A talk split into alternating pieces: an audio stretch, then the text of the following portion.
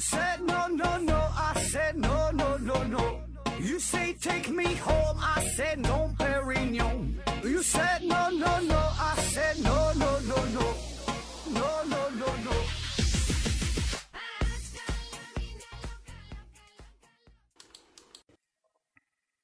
拼命探索，不计后果。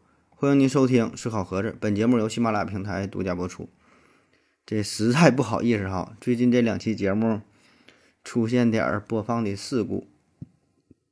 嗯、之前那期节目呢，题目呢和内容不符，说这个蚊子怎么找到的血管，然后整整整篇节目也没回答这个事儿。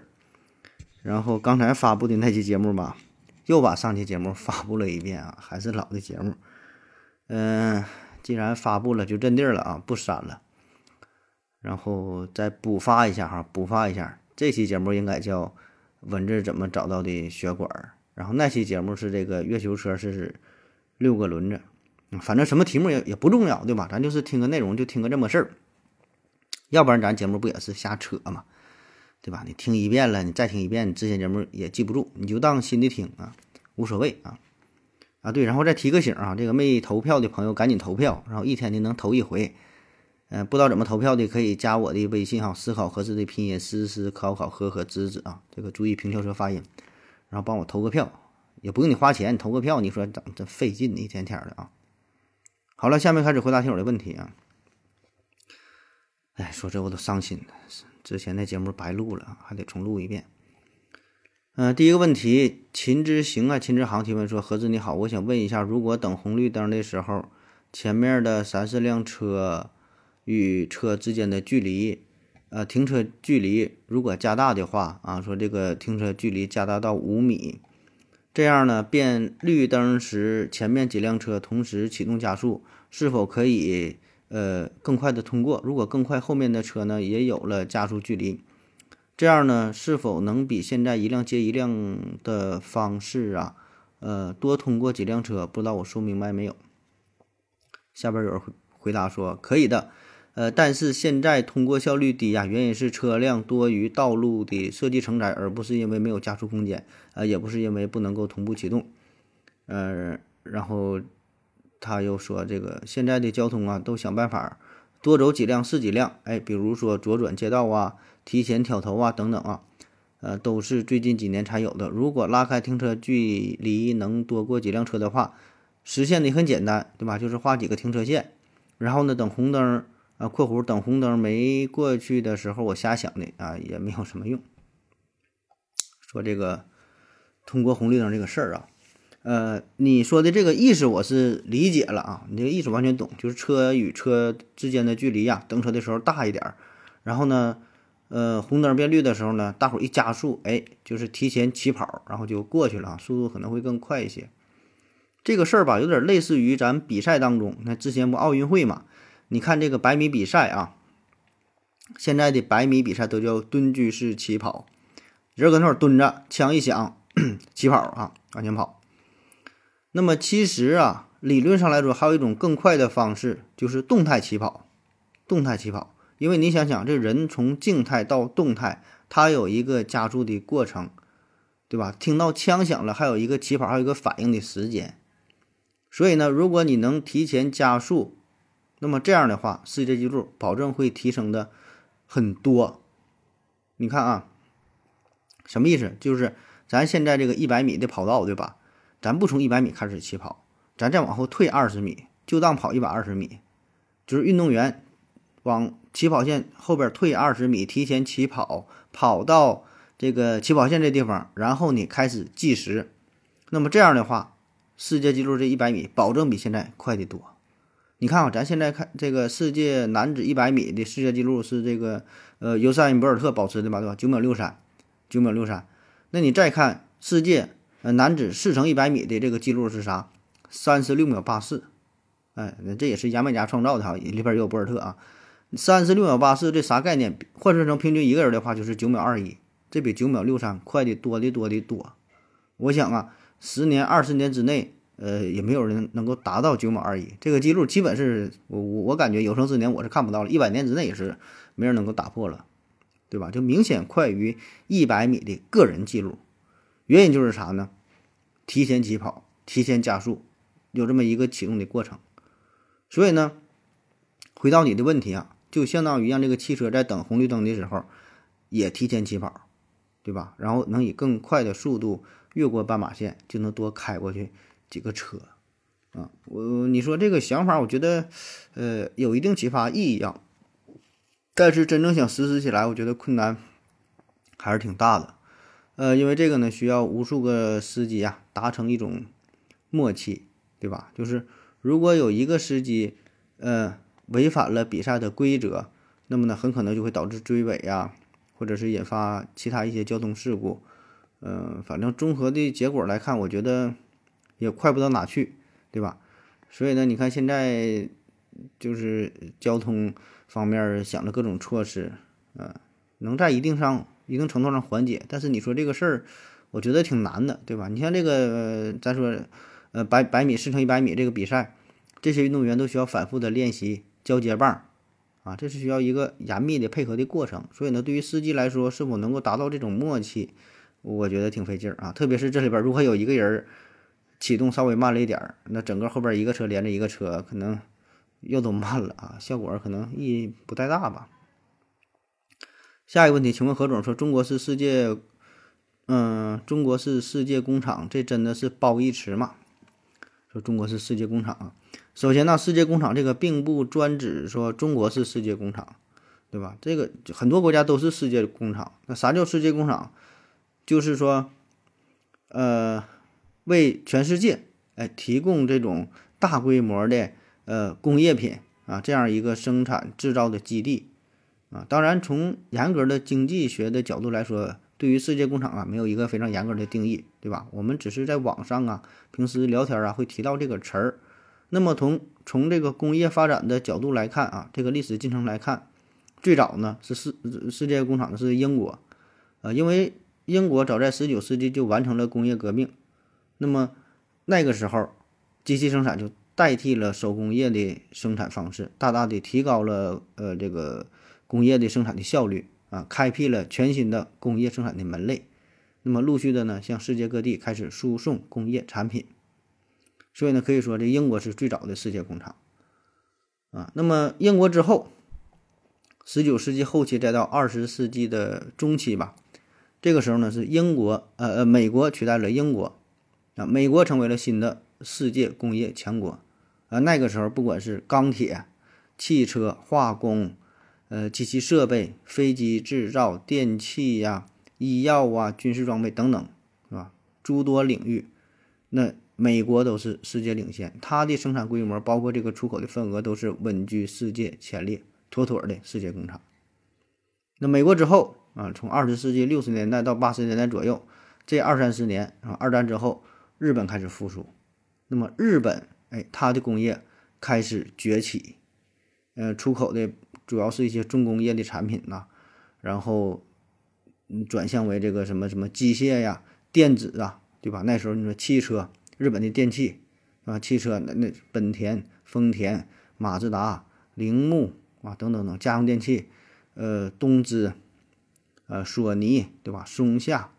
啊，等等等等，很多，这包括什么半导体啊，半导体啊，从电视啊、电脑啊，后来手机啊，对吧？很多很多，像这个技术密集型产品开始转变，所以呢，它就成为了新的世界工厂，成为了新的这个呃产品的生产国、出口国。那么日本之后，哎，就是咱们中国啊，当然中国还呃这中间还有其他一些国家吧，但是并没有成为主流吧。比较代表性的，对吧？日本之后就咱中国，成为了新的世界工厂。所以呢，我觉得啊，成为世界工厂这个事儿啊，世界工厂这个词儿本身并不存在褒义或者贬义之说，这就是一个客观事实啊，这就是这么回事儿。确实，你就生产的多，制造的多，呃，向世界出口的多，对吧？那你从这个总生产总量来看，嗯，咱现在很多咱工业产品确实是位于世界第一。你看中国的煤炭、钢铁、水泥。什么玻璃，对吧？再到一些这个电子产品，这个电视、冰箱、洗衣机等等等等，对吧？微波炉，什么什么纺织品，呃，这个日用品，对吧？就全都是世界领先的地位啊。那那你就是世界工厂，所以这里边没有说好与坏啊。当然，如果你要再细致的分析起来，同样叫世界工厂，这里边的技术含量可能并不一样，对吧？那比如说咱咱中国可能最开始呢，是因为啥？咱人口众多，劳动力成本比较低，哎，市场潜力比较巨大啊，就是人口红利，成为了世界工厂，都劳动密集型的，就就是干活啊，人工成本低，加工，对吧？但是呢，慢慢我们现在转变成啥呢？技术密集型，哎，里边有很多的技术含量，对吧？所以这里边加上中国资源丰富啊，改革开放以来各种优惠的政策，再加上咱们技术的进步，对吧？就科技以人为本啊，所以呢，如果你要偏说这种褒义贬义好与坏呀，可能也会有，对吧？但是我觉得，呃，就咱从咱中国这个来看，不说别的国家，中国来看，最开始可能说世界工厂有一些。呃，贬义的意识，对吧？没有什么技术含量，就是靠着人多。但是现在我觉得不是这样的，对吧？我我我们现在已经是这个呃科技创新里边这些这些产品里边有很多的科技附加值，哎，这个呢也是我们追求的目标啊。不单是要生产东西要多，里边呢技术含量也得高，叫啥？科学创新、技术创新，而不仅仅是简单的加工制造啊。只有你真正的掌握了核心科技，才能。真正的成为世界工厂、世界强厂，而不仅仅是一个简单的加工部。嗯，下一个问题。嗯，请问何总，中国男足这么差，是不是因为国？操了，问中国男足这事儿啊，不说了啊。下一个问题。F O L K 兔子提问说：何总你好啊，呃，听到过一种说法，说有些矿物，尤其是呃晶石类矿物啊，会生长。请问这是怎样一个过程？他们长大所需的物质从哪来？说这个矿物生长这个事儿啊，这专业性比较强了。呃，咱说一个比较有代表性的水晶啊，水晶这玩意儿它也不是说生来就有的，保证也是一点点长大的啊。水晶的主要成分就是二氧化硅，而这个硅呢又是地球当中这地壳的组成成分。当中最多的大约占百分之六十五，哎，这是最主要、最主要的一种矿物。呃，当然这里边会含有其他一种、其他一些这种、这种什么呃微量的金属吧。所以呢，这个水晶也是有各种不同的颜色。那么这个水晶啊，同时呢也会广泛的和自然界当中的其他矿物质共生啊，比如说云母啊、长石啊、方解石啊、呃花岗岩呐等等啊。那么它是怎么长的哈？它这个需要的环境，首先呢，一般呢它是得在这个地底下。在这个岩洞当中，然后呢，它得有丰富的地下水，因为这个地下水这里边含有丰富的二氧化硅啊，再加上高压的情况啊，这个压力呢一般得是呃大气压的三啊这个二到三倍左右吧，然后还得需要一定的温度，哎大大约呢是五百五十度到六百度啊，再结合适当的时间，所以呢这个环境是比较苛刻的，这些环境综合在一起之后。啊，让这些二氧化硅逐渐的结晶，哎，慢慢的就形成了水晶，哎，越长越大。啊，当然这里边具体的过程吧，这比较复杂，我就不给你念了，这没啥意思。而且现在也有一些人造水晶啊，用的这个原理呢差不多，就是人为的制造出这种环境啊，让那个水晶哎一点点长大啊，啥玩意儿啥玩意儿都能人工合成啊。下一个问题，陈汉斯提问说，为什么抗日神剧可以过审？啊，抗日神剧这个事儿啊。抗这个之前咱聊过哈，说这个抗抗日神剧，嗯，这事儿确实啊，咱一般人很难理解。就是你说抗日神剧这两这个词儿，它就是很奇葩。这个词儿你要单单拆开来看哈，抗日很好理解，对吧？抗日这这事儿一提这个抗日这个事儿，咱都义愤填膺的，有一种民族自豪感，对吧？想想想想他妈干死那帮小日本，对吧？神剧呢也好理解。神剧对吧？这个什么玄幻的呀、武侠什么言情都行，但是你抗日和神剧结合在一起，就有点突兀啊！我感觉是超乎了我们常人的想象，因为这种你说抗日，它它它必然得抗日神剧必然也是以抗抗日为主题，但是你说你用神剧，你神剧你说你里边演啥呀？武侠、言情啊、玄幻呢，对吧？这个逻辑上感觉就很混乱，情节呢也。经不起推敲，它完全就是违反了事实的真相啊！咱咱也都看过一些经典的段子，什么裤裆长雷呀、手持鬼子，对吧？就是这种画面哈。所以我感觉不管是对于年轻人，还是说我们父母这一辈人，好像这个事儿都不太容易去理解，而且呢，还很可能，呃，给年轻一代吧造成一些误导，感觉这这哎，这打仗这事儿挺好玩的哈，这么简单哈，就像玩游戏似的。你说他哪能是这样啊？战争是多么残酷的，对吧？我们付出了相当大的生命的代价，是吧？血的代价，才换来了今天这个幸福的日子，对吧？所以那个抗日神剧拍的，我觉得，哎，算了，咱也不过多评论了哈。咱就说他为什么能够过审啊？为什么能够过审？我觉得主要还是两个方面，一个呢就是政治，一个呢就是经济，对吧？在政治层面，大方向它是正确的，因为它抗日了。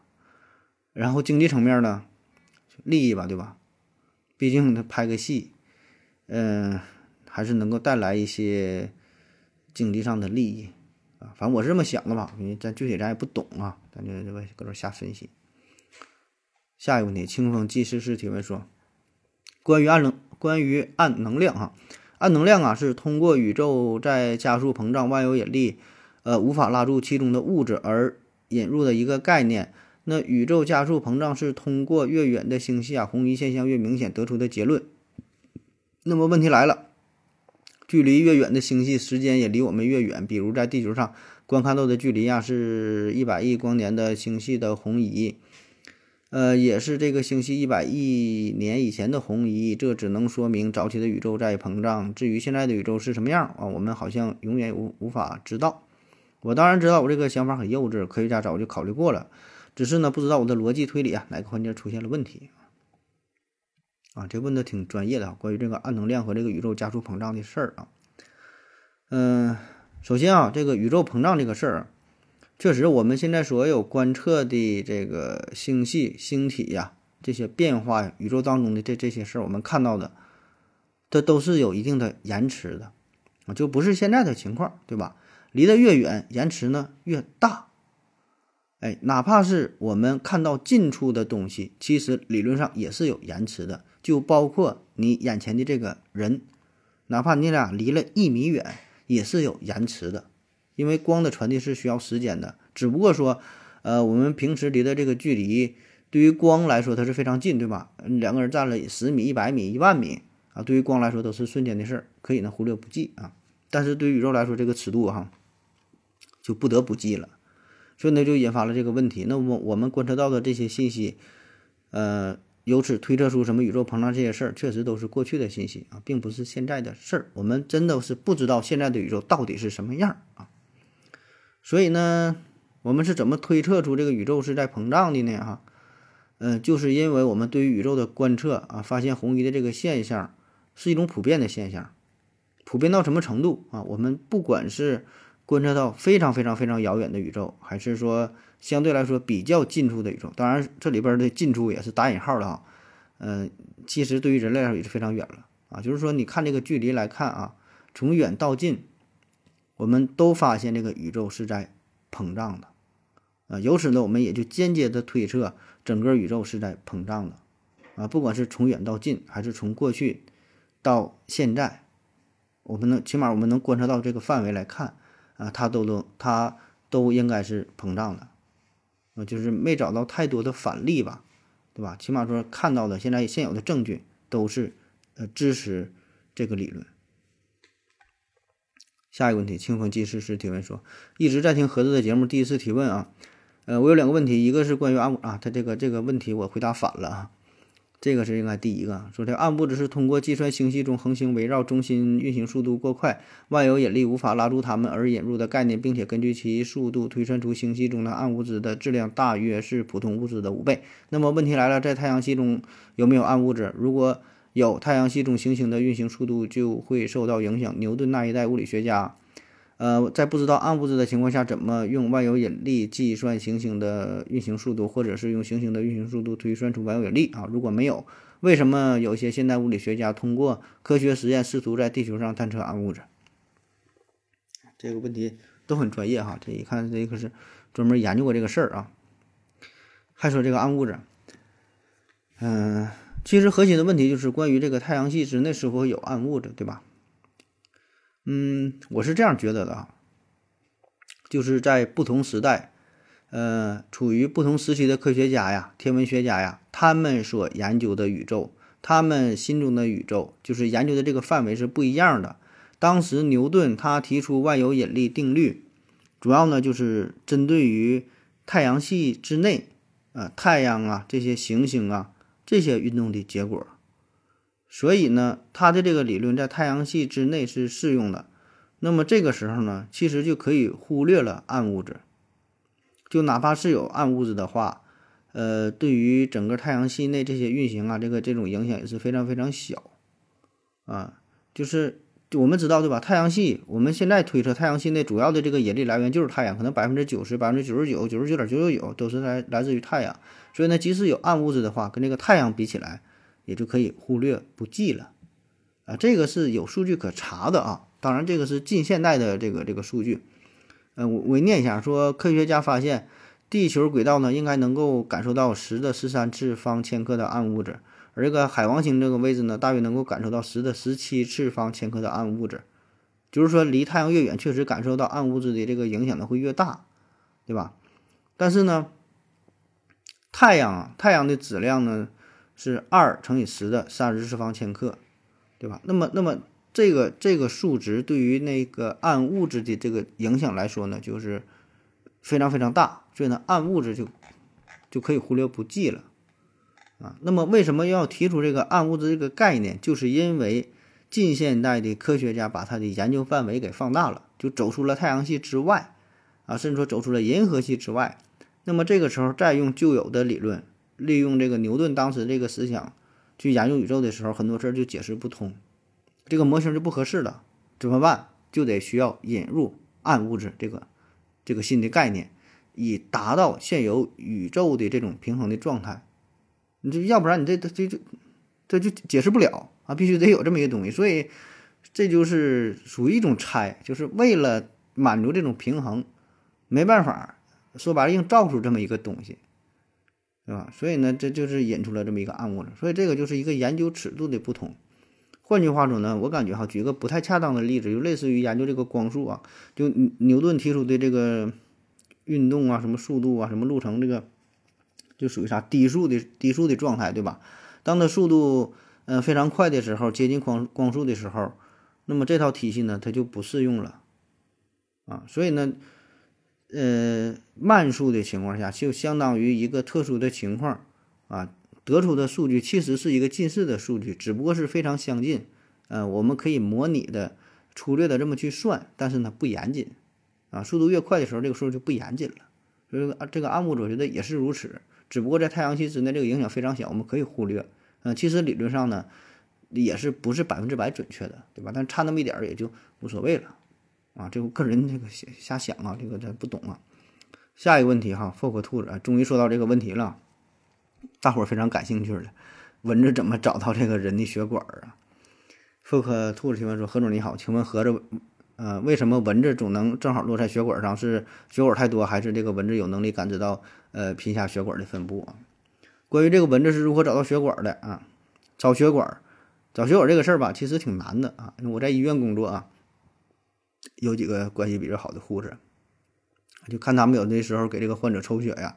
挺不容易，哎，有的血管呢挺好，挺好抽的，有的就比较瘦啊，哎，感觉还好；有的人比较胖，脂肪很厚一层，就找半天。或者有一些女生也挺瘦，但是血管非常微弱，很难找到血管啊，抽了半天找 找不着血管。那么这个蚊子怎么这么厉害啊？一叮一个准，一针见血，是这个蚊子眼神好使还咋的呢？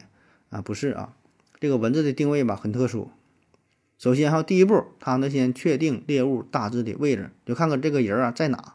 那如何定位的呢？就是根据人体呼出的二氧化碳，你得喘气儿啊，那会儿有二氧化碳，哎，它能看到。而且呢，它还能根据人体体表散发出的汗味儿啊、热量啊，你看它是根据这些东西进行一个大致的定位。然后这个蚊子呢，触须上还有一种叫做机械性刺激感受器的器官，就是说，在这个蚊子确定了猎物之后，机械性刺激感受器官呢就会呃开始工作了哈，就是触发到、触碰到这个人体的皮肤上。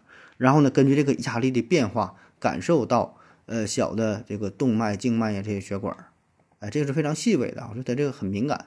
同时呢，这个蚊子的它呢还会，呃，它还有一种叫做化学感受器的这么一个器官。这个东西呢，就是能让这个蚊子知道，呃，哪些人的血液当中呢不含有这个胆固醇呐、维生素 B 啊等等哈，就是一些化学上的一些原这个一一一些物质吧。就是说啥呢？它蚊子它也有自己的爱好，有些爱吃的东西啊，所以有一些人可能确实很招蚊子啊。咱不有说什么 B B 型血什么型血呀？